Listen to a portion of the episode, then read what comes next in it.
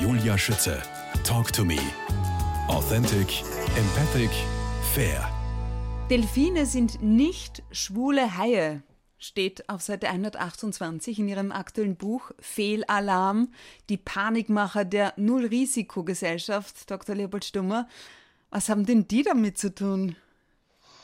Naja, natürlich sollte man die Natur schützen, ist auch ein Ziel, das unerreichbar ist, weil wir können nicht acht oder zehn Milliarden Menschen sein und gleichzeitig erwarten, dass der Rest unseres Biotops davon unberührt bleibt. Das funktioniert nicht.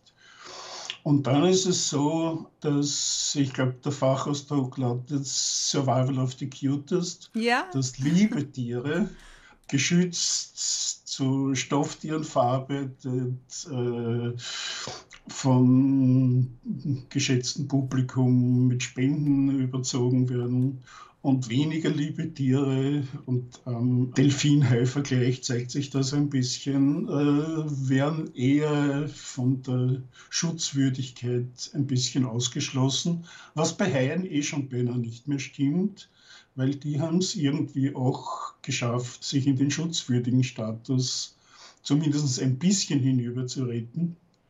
Inwieweit sich das alles auf die asiatische Küche niederschlägt, da bin ich sehr skeptisch, weil bis wir alle überzeugt sind, dass Haie eh lieb und wichtig sind, glaube ich, sind die letzten schon aufgegessen. Apropos Essen, erst kommt das Fressen, dann die Moral. Auch das habe ich äh, aus Ihrem Buch, aus dem Kapitel Die Ökologie, Kapitel zu 80 Prozent aus recycelten Buchstaben hergestellt. Was hat das zu bedeuten? Ich meine, das mal von meinem Großvater gehört zu haben.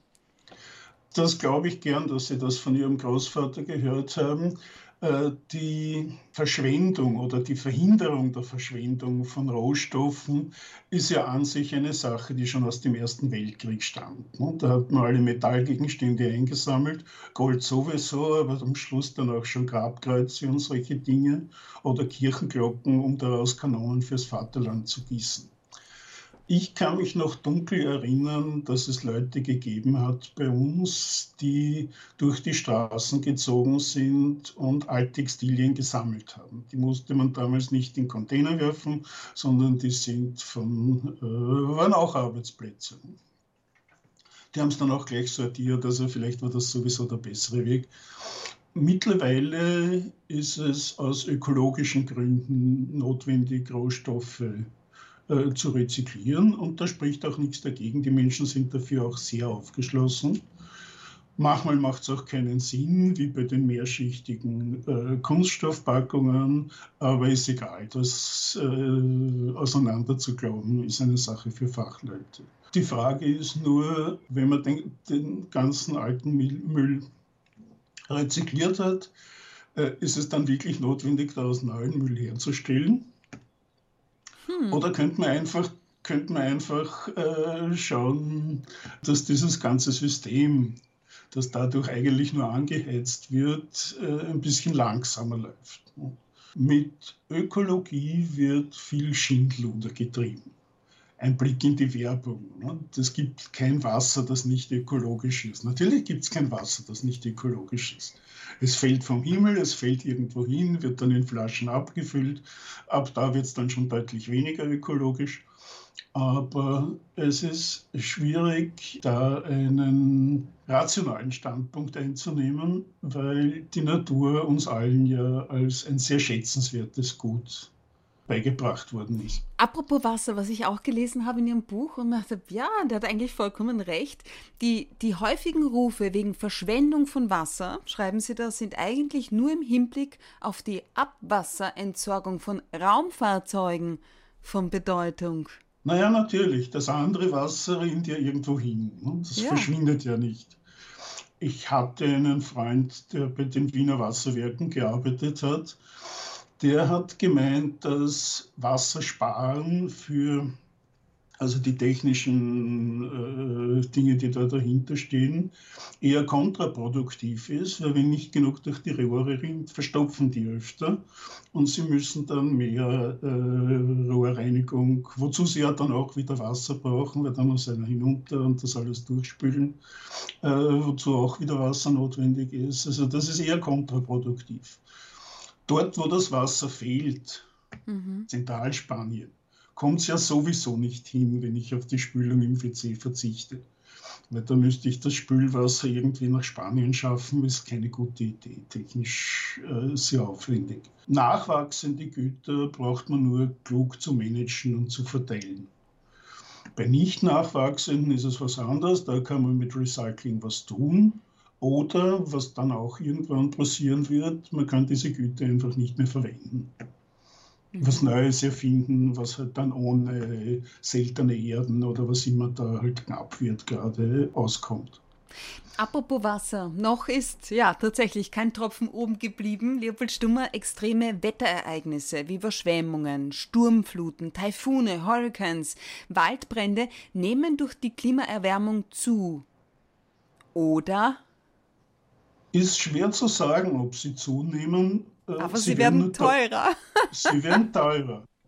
Das habe ich auch in Ihrem Buch gelesen. Ich meine, diese Ansicht ist einfach spannend, ja? Weil wir natürlich, wir bekommen kommuniziert, es, sie werden schlimmer. Aber schlimmer im Sinne von teurer. Und warum teurer? Die Versicherungswirtschaft kann das ganz genau nachvollziehen. Äh, Versicherungen sind von sehr, sehr rationalen Leuten normalerweise betrieben und die rechnen ihre Risiken ganz genau durch und berechnen die Prämien dann danach. Bei Gegenden, die zu Überschwemmungen oder Waldbränden oder sowas neigen, ist es halt so, dass dort früher einfach keiner gewohnt hat. Wenn Florida bei jedem Hurricane eine Schneise, Griechenland, Spanien, jeden Sommer Waldbrände, äh, Kalifornien auch.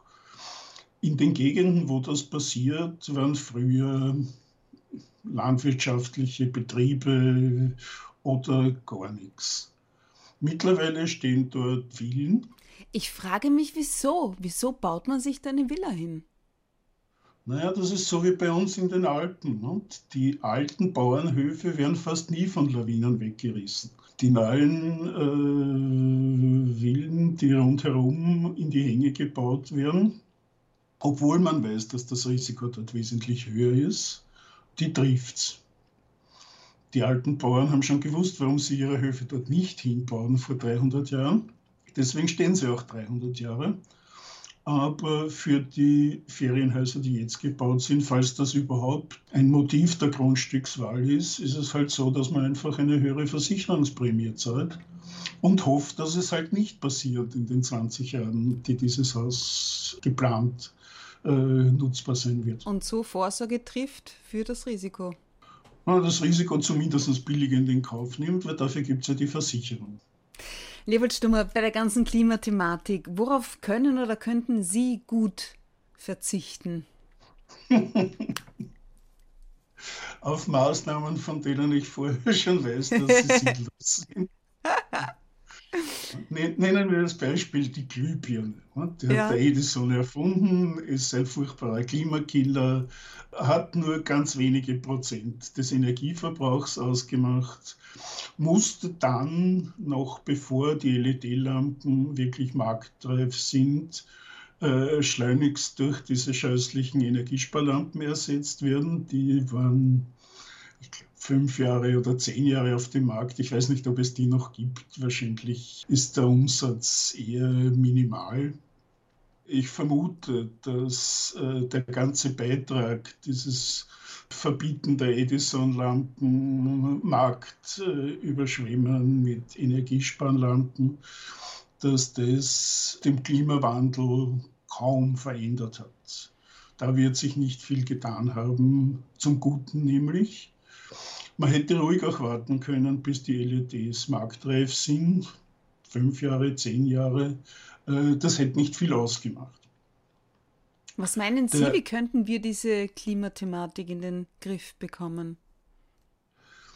Ähm, die Thematik in den Griff bekommen könnte ja. man dadurch, dass man nur mehr über Maßnahmen berichtet, die auf ihre Sinnhaftigkeit und Effektivität und Effizienz vorher geprüft worden sind. Es ist so, äh, die großen drei, China, USA und Indien, machen ungefähr drei Viertel des CO2-Ausschusses aus. Jede Lösung, die nicht zu drei Viertel China, die USA und Indien enthält, ist keine Lösung, mhm. sondern Propaganda. Indien matcht sich ein bisschen mit Brasilien, je nachdem, wie viel die dort im Tropenwald niederbrennen und abholzen. Also um den Platz 3 gibt es da ein bisschen ein Gerangel. Aber wenn China und die USA und Indien plus Brasilien, wer da immer gerade der Dritte ist, da nicht massiv reinhauen, dann wird es überhaupt nichts nutzen, ob jetzt alle Österreicher Rad fahren und äh, Soja essen. Das ist im unteren Prozentbereich. Oder unser Strom und, zu 100 Prozent aus erneuerbarer Energie hergestellt wird. Naja, da gibt es den Atomstromfilter, den steckt man dazwischen und dann wird aller Atomstrom äh, wieder zurück ins Netz gespult. Erneuerbare Energie, wie ich vor kurzem gelesen habe, ist in vieler Hinsicht mit Schwierigkeiten behaftet, weil das, was man dazu brauchen würde, um die erneuerbaren Energien wirklich flächig einzusetzen, sehr kompliziert und auch sehr ressourcenaufwendig ist. Zum Beispiel Stahlherstellung. Es ist nicht immer nur das Auto und das Flugzeug äh, das Problem, sondern auch zum Beispiel die Zementindustrie oder die Stahlherstellung. Stahl kann man herstellen mit äh, Koks, mit Kohlenstoff oder mit Wasserstoff. Nur die Wasserstofftechnologie ist wesentlich aufwendiger, weil man den Wasserstoff zuerst mühsam mhm. herstellen, transportieren, lagern. Koks kann man auf einen Haufen schütten und ihn dann in den Hochofen schmeißen, wenn man ihn braucht. Mit Wasserstoff ist das halt sehr viel schwieriger. Detto Zement, äh, wenn man Zement herstellt, wird CO2 frei. Und zwar so sehr, dass äh, wenn die Zementindustrie ein eigener Staat wäre, dann wäre er, glaube ich, hinter den Top 10 der CO2-Emittenten. Aber ohne Zement geht es nicht. Da kann man keine Windräder bauen und alle diese Dinge. Äh, also es ist sehr kompliziert. Aber ohne Tomaten, Paprika und Kuddeln geht's. Stimmt's, Herr Stummer? Das hoffe ich, das hoffe ich sehr, auch wenn ich da italienische Freunde immer wieder damit äh, frustrieren muss. Aber äh, auch wenn sie behaupten, dass Trippe das Beste auf der Welt ist, ich mag sie nicht. Ich, ich mag sie nicht einmal anschauen. Leopold Stummer, geboren 1956 in einem kleinen Weinort nahe Wien. Ähm, Sie assoziieren mit Ihrer Kindheit sehr gerne Radfahren oder sehr gerne, das weiß ich gar nicht, aber Sie, Sie assoziieren äh, Radfahren mit Ihrer Kindheit, weil es nur wenig Busse gab und die nur selten fuhren. Was wären die öfter gefahren? Na, wenn sie öfter gefahren wäre, hätte ich zumindest bei Schnee und Regen den Bus genommen. Insofern stehe ich dem Trend oder dem Allheilmittel, mit dem Rad zu fahren was jetzt Corona-bedingt natürlich noch viel aktueller geworden ist, ein bisschen kritisch entgegen. Es ist schön, Rad zu fahren zum Spaß in der Freizeit. Wenn man aber pünktlich in der Schule sein muss und man hat Gegenwind und es ist ein schneeregiger Novembertag, da wäre ein öffentliches Verkehrsmittel schon besser gewesen. Oder wenn ich das irgendwie mit genügend Tränen und Geschrei hingebracht habe, dass mich meine Mutter mit dem Auto geführt hat. Ist mir aber nur sehr selten gelungen. Als Kind wollten Sie vor allem erwachsen werden, hauptsächlich um mehr Selbstbestimmung zu erlangen. Sie bezeichnen das rückblickend als naiv. Aus welchem Grund? Naja, weil man ja nicht viel mehr Selbstbestimmung hat, wenn man erwachsen ist. Ne? Es gibt mehr davon als als Kind, aber dafür fällt die Ausrede weg, er ist ja noch klein, deswegen lassen wir ihm das durchgehen, weil er eben nicht mehr so klein ist. Das hat mich schon äh, sehr, sehr früh in meinem Leben gestört bis geärgert, dass man immer irgendwas tun muss. Irgendjemand schafft einem was an und das muss man dann tun oder es gibt Konsequenzen, die gab es damals noch. Und ich dachte, dass naiverweise, dass wenn ich ein gewisses Alter erreicht habe, ich mir zum Beispiel die Schokolade, die neben der Kasse äh, platziert ist, einfach selber kaufe. Und? Naja, und dann kommt dazu, dass einem der Arzt sagt, wenn man so viel Schokolade isst, dann wird man noch dicker und der Blutzucker schießt in die Höhe. Also man, man entkommt dem ganzen System oh. nicht. Was haben Sie Ihrem natürlich mittlerweile erwachsenen Sohn diesbezüglich, also in Sachen Selbstbestimmung, vorgelebt oder mit auf den Lebensweg gegeben? Naja, sinngemäß das, was auch im Buch steht. Aber es gibt dann auch ein zweites Buch, das möchte ich hier nicht unerwähnt lassen. Mhm. Das ist das Handbuch für den angehenden jungen Herrn. Das habe ich quasi für ihn geschrieben, wie er 16 war. Und da steht alles drin und ich glaube, ich weiß nicht, ob er noch darin liest, aber ich glaube, zu der Zeit, äh, so rund die 16 bis 18, hat er auch mal drin gelesen. Und da steht drin, was an die neue Männlichkeit für Anforderungen zu stellen sind und, und äh, wie man damit halbwegs gut zurechtkommen kann. Nicht unbedingt geprägt, sondern vielmehr beeinflusst haben Sie auf Ihrem Lebensweg, Zitat, Kreiskis Schul- und Unipolitik. Inwiefern? Naja, mein Vater war ein kleiner Beamter, meine Mutter eine kleine Gewerbetreibende ein Studium mit Studiengebühren, mit einem gewissen Aufwand und natürlich mit null Einkommen, weil äh, nebenbei studieren und pendeln, das hätte die ganze Sache dann schon auch sehr lange hingezogen. Das wäre halt äh, nur schwer möglich gewesen, vielleicht gar nicht. Durch die Reformen unter Kreisky war das doch ein bisschen einfacher und so wurde mir das Studium und damit doch ein erweiterter Bildungsweg möglich. Ja, wofür ich sehr dankbar bin und was mich eindeutig äh, positiv beeinflusst hat. Sonst wären Sie Gärtner geworden. Sonst wäre ich wahrscheinlich Gärtner geworden, weil ich eine gewisse Affinität zu Pflanzen habe. Mhm. Äh, ich kämpfe auch jetzt ständig mit Unkraut und Moos. Äh, in den letzten Tagen ein bisschen weniger, weil es mir da zu nass war. Aber es ist, es ist äh, ein Teil der Kultur besteht auch im Kultivieren. Mhm. Und dafür ist ein Garten gut. Welche Motivation steckte hinter Ihrem Studium der Philosophie an den Universitäten Wien und Salzburg? Um es umgekehrt anzufangen. Mhm.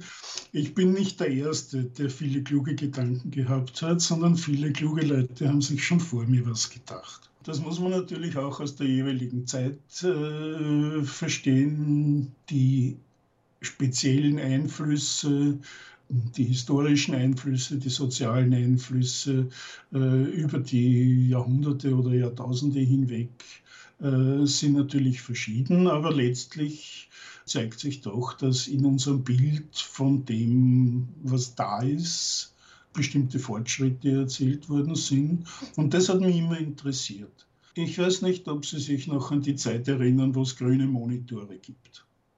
Computer, lange Zeit gab es äh, monochrome Monitore, die waren nicht schwarz-weiß, sondern grün-schwarz.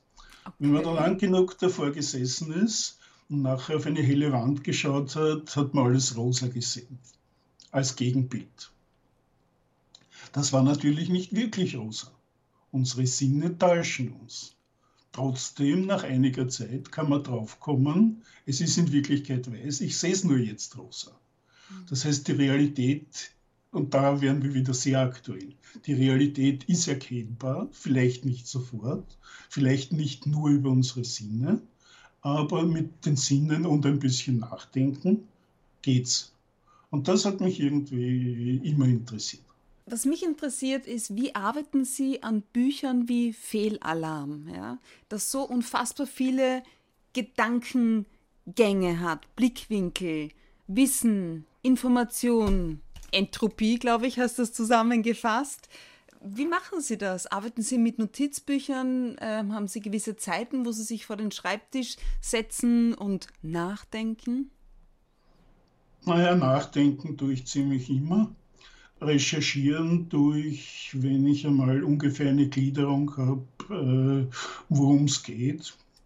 Und dann ist es ja so, und hier seien den Medien auch gedankt, dass viele Funken, die das Feuer entzünden, aus den Medien kommen. Wenn ich eben monatelang nichts anderes als Klimawandel höre, dann denke ich mir, naja, und ist das so, dann kann man ein bisschen recherchieren, dann findet man heraus, dass diese oder jene Aussage, wenn man sie ganz genau äh, anschaut, äh, ja doch entweder nur teilweise richtig ist oder ganz eindeutig Propaganda. Dann mache ich mir Notizen, dann werden die Notizen geordnet, dann äh, wird das Ganze in Satzform gebracht, dann wird es noch einmal überarbeitet und irgendwann wird dann äh, ein Text draus. Aus welchem Grund haben Sie nie als Journalist gearbeitet, sondern Sie waren, soviel ich weiß, ähm, als Berater tätig und als Gutachter? Naja, Erstens muss das auch wer tun, das ist wichtig. Ja, für alle, unbedingt. Für alle diese Dinge braucht es Gutachter, Lektoren, Leute, Kritiker, Leute, die sich anschauen, ob diese oder jene Idee auch erstens halbwegs originell und zweitens auch sinnvoll ist. Und äh, Journalist, ah, was? Wie, wie, wie soll ich sagen? Gerade raus am besten. so wie in Ihren Büchern. ähm, in der Zeit, wo ich angefangen habe, Erwerbseinkommen hinterher zu jagen, gab es in Österreich nur den Staatsfunk. Und ich habe gerüchteweise gehört, dass es gut ist, wenn man da wen kennt oder ein, zwei Parteibücher hat, um sich dort bewerben zu dürfen. Eine lange Volontärzeit wäre sowieso nirgends drin gewesen, weil ich habe das Geld gleich gebraucht und nicht erst in Jahren. Und dann ist es so, dass äh, eines der wichtigsten Dinge, die zum Beispiel die Wissenschaft von Meinungen und, und Propaganda unterscheiden, ist der Peer Review der funktioniert nicht immer, aber grundsätzlich ist es ein selbstkorrigierendes System, wo halt dann anonyme Leute, wie zum Beispiel ich, mhm. äh, irgendeinen Projektantrag oder irgendeinen wissenschaftlichen Text durchschauen und versuchen herauszufinden, ist das jetzt kompletter Unsinn, kann man da noch was retten und überarbeiten oder ist es super und wir stopfen von den sowieso viel zu geringen Forschungsmitteln da jetzt was rein. Insofern bin ich nicht unzufrieden. Und der Vorteil ist, mich liest ein Fachpublikum in der Regel, weil äh, den Durchschnitt äh, der Gratiszeitungs-U-Bahn-Konsumenten muss schon wer tun, aber so sehe ich mich nicht. Sehe seh ich nicht mein Publikum drin. Apropos sehen, Leopold Stummer, bei Ihrem allgemeinen Interesse für die Entropie, die sich als ein Maß für Unordnung versteht, zum einen. Zum anderen habe ich auch gelesen, dass es ein Maß für die Unkenntnis der Zustände aller einzelnen Teilchen ergibt, beziehungsweise die Summe aller Informationen, um Licht ins Dunkel zu bringen. Ihr Fokus liegt derzeit auf dem Zusammenhang zwischen Spezialisten, Medien und Politik bei der Erzeugung von Panik. Was bedeutet das? Naja, das ist diese Dreiecksbeziehung. Ne? Der Experte, wenn wir ihn mal so nennen, generiert eine Panik, eine Bedrohung, ein Bedrohungsszenario. Der Publizist berichtet darüber in möglichst äh, reißerischer Form, in die Breite, aber nicht in die Tiefe gehend. Und der Politiker in der Hoffnung, damit irgendwelche positiven Effekte bei potenziellen Wählern auszulösen, kümmert sich um dieses Problemchen mit den der Politik zur Verfügung stehenden Mitteln. Das ist entweder verzögern oder verbieten. Und diese drei Gruppen spielen sich das gegenseitig zu. Zwei von den dreien kommen auch ohne den dritten aus. Journalisten können auch über was anderes berichten und Politiker können ihre Maßnahmen auch ohne ein echtes äh, Fachproblem mutmaßlich treffen. Der Experte, wenn keiner auf ihn hört, ist äh, ein stiller Gelehrter im Elfenbeinturm, wahrscheinlich unterfinanziert. Das heißt, diese Geschichte ist wohl eine Fortsetzung von Fehlalarm. Bis zu einem gewissen Grad ja, aber es äh, haben sich doch einige Dinge geändert. der Experte ist nicht mehr so bedeutsam. Oder sagen wir nicht, er ist, er ist, er ist in verschiedener Hinsicht auch bedeutsam, aber er ist nicht mehr unbedingt Experte. Ich bin gegenüber Gender Science, äh, Diversity Science, äh, allen diesen Dingen bin ich ein bisschen skeptisch, inwieweit die den klassischen Wissenschaftsbegriff noch nahestehen. Das heißt, es geht mehr um Gefühle als um Fakten? Es geht eindeutig um Gefühle, das zum Teil auch explizit. No harm. Da geht es um Gefühle. Es geht mhm. nicht um wirkliche Schäden, sondern darum, wer sich beleidigt, zurückgesetzt, eingeschränkt, was auch immer fühlt. Bei den Medien ist es so, dass es äh, oder weniger dieselben Intentionen wie bei Fehlalarm betrifft, aber äh, vielleicht in einem etwas stärkeren und auch in einem etwas demokratischeren Ausmaß. Die ganzen Blogs äh, unterliegen nicht mehr den klassischen Medienstrukturen, sondern da, ist, da kommt viel von der Basis und viel von eher undurchsichtigen Gruppen. Im letzten Kapitel von Fehlalarm, das ich jetzt trotzdem irgendwie als Einleitung auch verstehe, schreiben Sie von der fatalen Mischung aus Bequemlichkeit und Hochmut. Inwiefern fatal und woher kommt sie? kontrafaktisches Handeln kann immer nur fatal sein.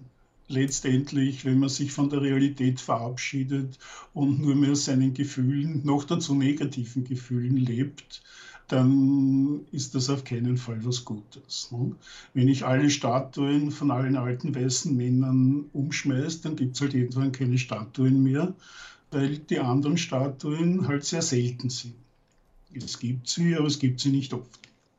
Ich halte die Entwicklung, Wissen als was Relatives zu betrachten, als was Subjektives zu betrachten, für sehr gefährlich. Wissen hat uns zu dem gebracht, dass es so vielen Leuten wie noch nie zuvor, so gut wie nie zuvor auf diesem Planeten geht. Da gibt es welche, denen geht es gar nicht so gut, aber so im großen und ganzen Durchschnitt ist es besser als je zuvor.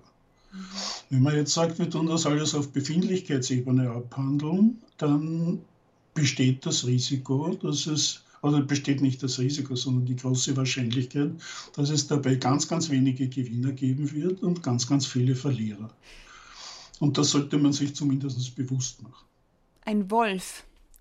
Versteht ein ausgewachsener Wolf Gefühle? Natürlich, natürlich, natürlich.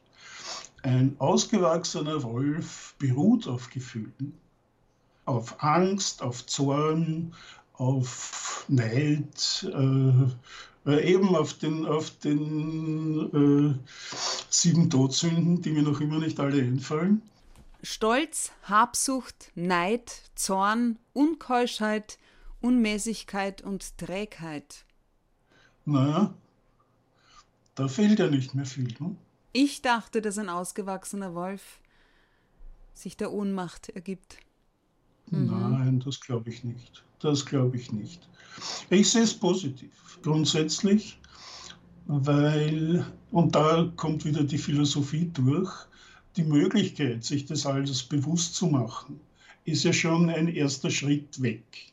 In dem Moment ist man nicht mehr dem Ursache-Wirkungskreis direkt unterworfen, sondern man kann das Ganze ein bisschen durchschauen, transzendieren, wenn wir so wollen, und eingreifen, handeln, selbst handeln, ausweichen, in Deckung gehen. Das sind auf jeden Fall bessere Aussichten, als wie die Schafe in eine Richtung getrieben zu werden. Unbedingt. Insofern ist es besser, Wolf als Schaf zu sein. Aber das war sowieso immer klar. Es war immer besser, Wolf als Schaf zu sein. Dr. Leopold Stummer, vielen Dank für Ihre Zeit, für das spannende Gerne. Interview. Alles Gute für Sie und auf Wiederhören. Dankeschön.